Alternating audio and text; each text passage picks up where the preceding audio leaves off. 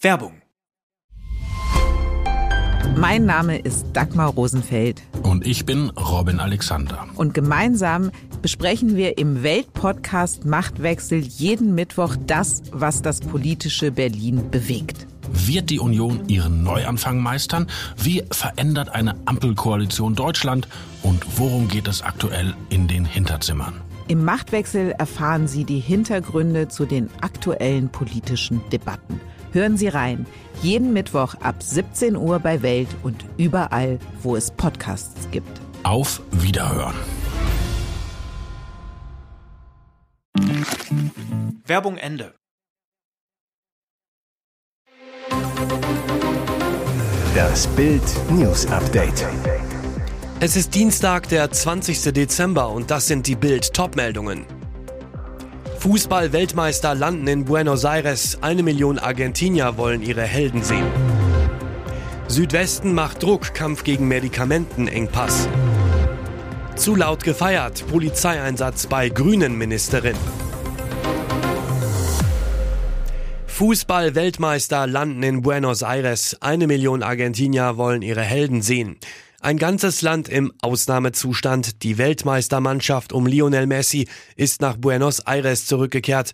Seit dem phänomenalen Finaltriumph gegen Frankreich 7 zu 5 nach Elfmeterschießen steht Argentinien Kopf. Schon zum Spiel am Sonntag pilgerten Hunderttausende zum Obelisken im Stadtzentrum, feierten nach Abpfiff die wohl geilste Fußballparty, die das Land je gesehen hat. Heute geht die blau-weiße Fußballfiesta in die nächste Runde. Der Flug der Gauchos hatte Verspätung. Grund, in Katar hatten Spieler, Trainerstab und Betreuer ausgiebig gefeiert, kamen deshalb später als geplant am internationalen Flughafen von Doha an.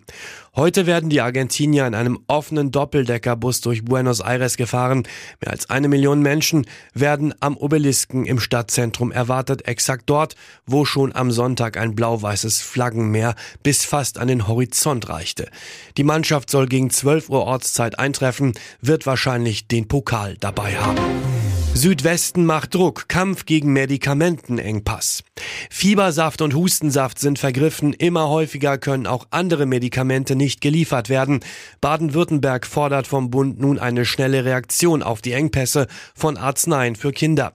Die Bundesregierung müsse nun umgehend geeignete Abhilfemaßnahmen ergreifen, heißt es in einem Brief der Amtschefin des Gesundheitsministeriums, Leonie Dirks, an das Bundesgesundheitsministerium. Der Brief liegt der Deutschen Presseagentur in Stuttgart vor. Bei einer Besprechung des baden-württembergischen Ministeriums mit den Gesundheitsämtern im Land sei die weitere Zuspitzung der Lage als in Teilen dramatisch beschrieben worden, heißt es in dem Brief. Dirks kritisiert unter anderem eine Ungleichverteilung bestimmter Arzneimittel in Deutschland.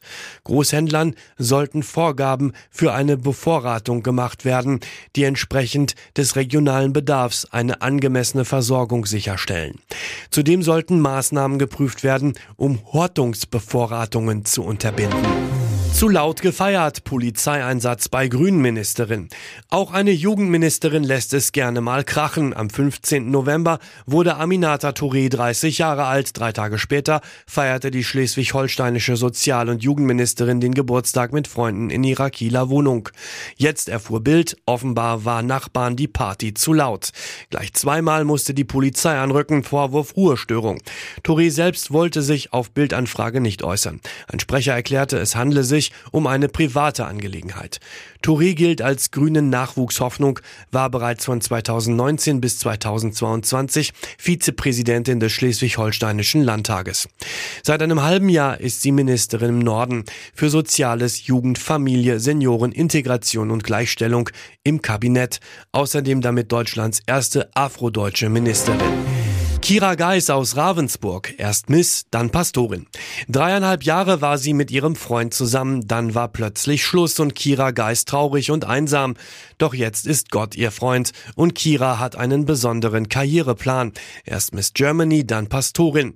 Kira wuchs mit Eltern und drei Geschwistern bei Ravensburg auf. Sie sagt, nur ab und zu nahmen uns meine Eltern zum Kindergottesdienst mit oder zur Predigt an Weihnachten.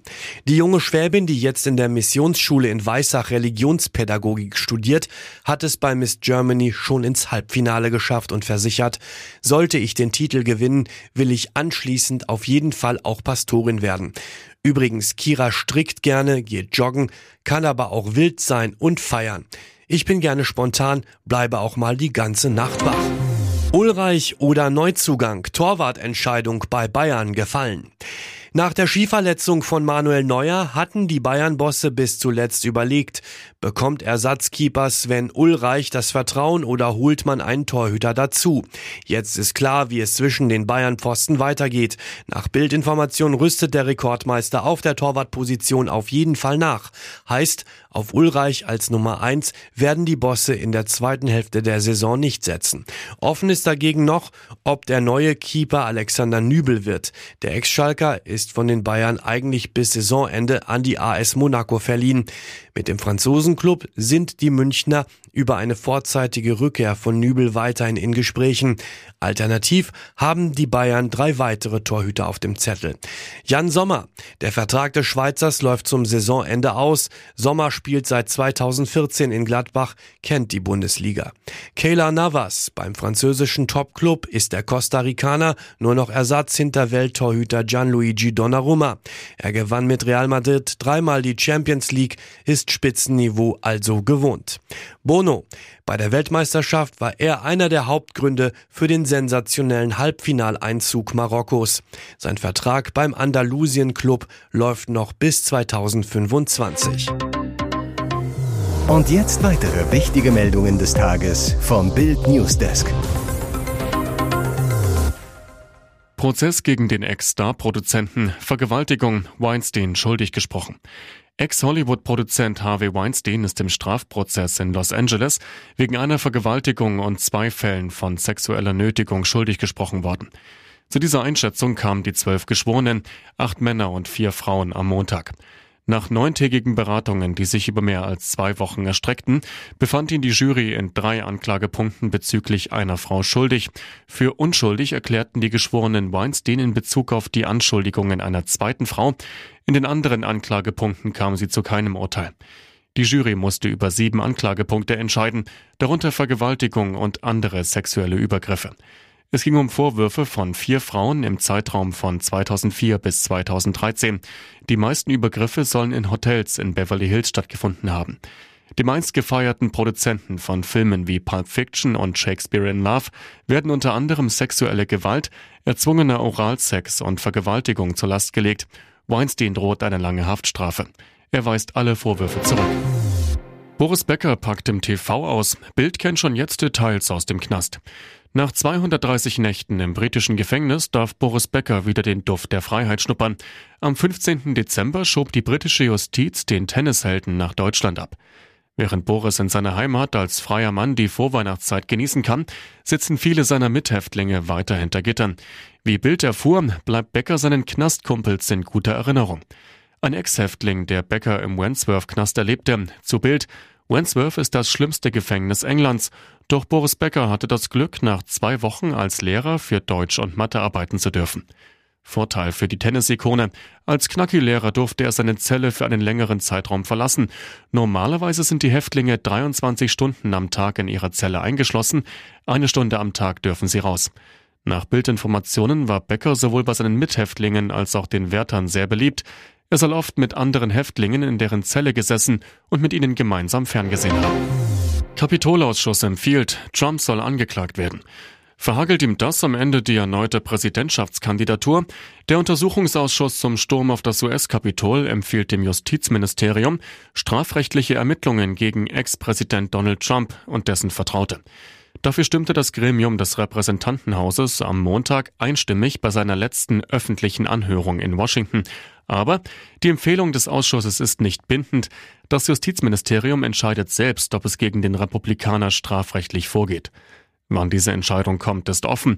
Eine solche Empfehlung ist dennoch beispiellos, denn der Ausschuss wirft Trump unter anderem Aufruhr, Behinderung eines öffentlichen Verfahrens sowie Verschwörung gegen die US-Regierung vor. Der Ausschuss hatte knapp 18 Monate lang untersucht, wie es zum Sturm von Trump-Anhängern auf das Kapitol am 6. Januar 2021 gekommen ist. Im Kapitol sollte damals die Wahlniederlage des Republikaners gegen Joe Biden beglaubigt werden. Eine von Trump aufgestachelte Menge drang gewaltsam in das Gebäude ein. Fünf Menschen kamen ums Leben. Probleme mit Superjet, Risse im Airbus A380. Während der Corona-Pandemie hatten alle Fluggesellschaften ihre Flotte an Airbus A380 stillgelegt. Dieses Jahr erlebte die A380 ihr Comeback. Zuletzt kündigten Lufthansa und Etihad an, ihre Doppelstöcke aus dem Tiefschlaf wieder in die Luft zu bringen. Doch besonders mit älteren Modellen der A380 gibt es aktuell Probleme. Techniker von Emirates mit derzeit 84 A380 größter Betreiber des Vierstrahlers haben Risse in den Flügelholmen entdeckt. Der Flügelholm ist das tragende Bauteil eines Flugzeugflügels, also der Tragfläche. Aktuell sind vier Maschinen am Boden. Eine Maschine steht beim Hersteller in Toulouse, drei in den Wartungshallen in Dubai. Airbus hat rund 60 Ingenieure nach Dubai geschickt, um sich mit dem Problem zu befassen, sagte Tim Clark, Präsident von Emirates Airline, dem Branchenportal Aviation Week. Airbus ist dabei, alles zu reparieren. Wir müssen die Holme in verschiedenen Bereichen nacharbeiten lassen. Die Arbeiten dauern pro Flieger rund eine Woche. Trotz Megaspielen ARD mit Quotenpleite im Finale. Ein Gewinner, aber zwei Verlierer. Superstar Lionel Messi hat Argentinien zum ersten WM-Titel seit 36 Jahren geführt. 7 zu 5 siegte die Mannschaft gegen Frankreich im Elfmeterschießen bei der Winter-WM in Katar. Doch nicht nur Kilian Mbappé und seine Mannschaft gingen an diesem Abend als Verlierer vom Platz, auch das deutsche TV. ARD mit Quotenpleite im Finale. 13,86 Millionen Menschen verfolgten das Endspiel im öffentlich-rechtlichen Rundfunk. Deutlich besser als die Partien zu Turnierbeginn, als bei ARD und ZDF keine 10 Millionen Zuschauer einschalteten, aber eine herbe Klatsche für den Sender im Vergleich zu vorherigen Finalspielen. Zum Vergleich, bei der WM 2018, die in Russland stattfand, saßen 21,45 Millionen in Deutschland vor dem Fernseher und verfolgten das Duell zwischen Frankreich und Kroatien um den Weltpokal.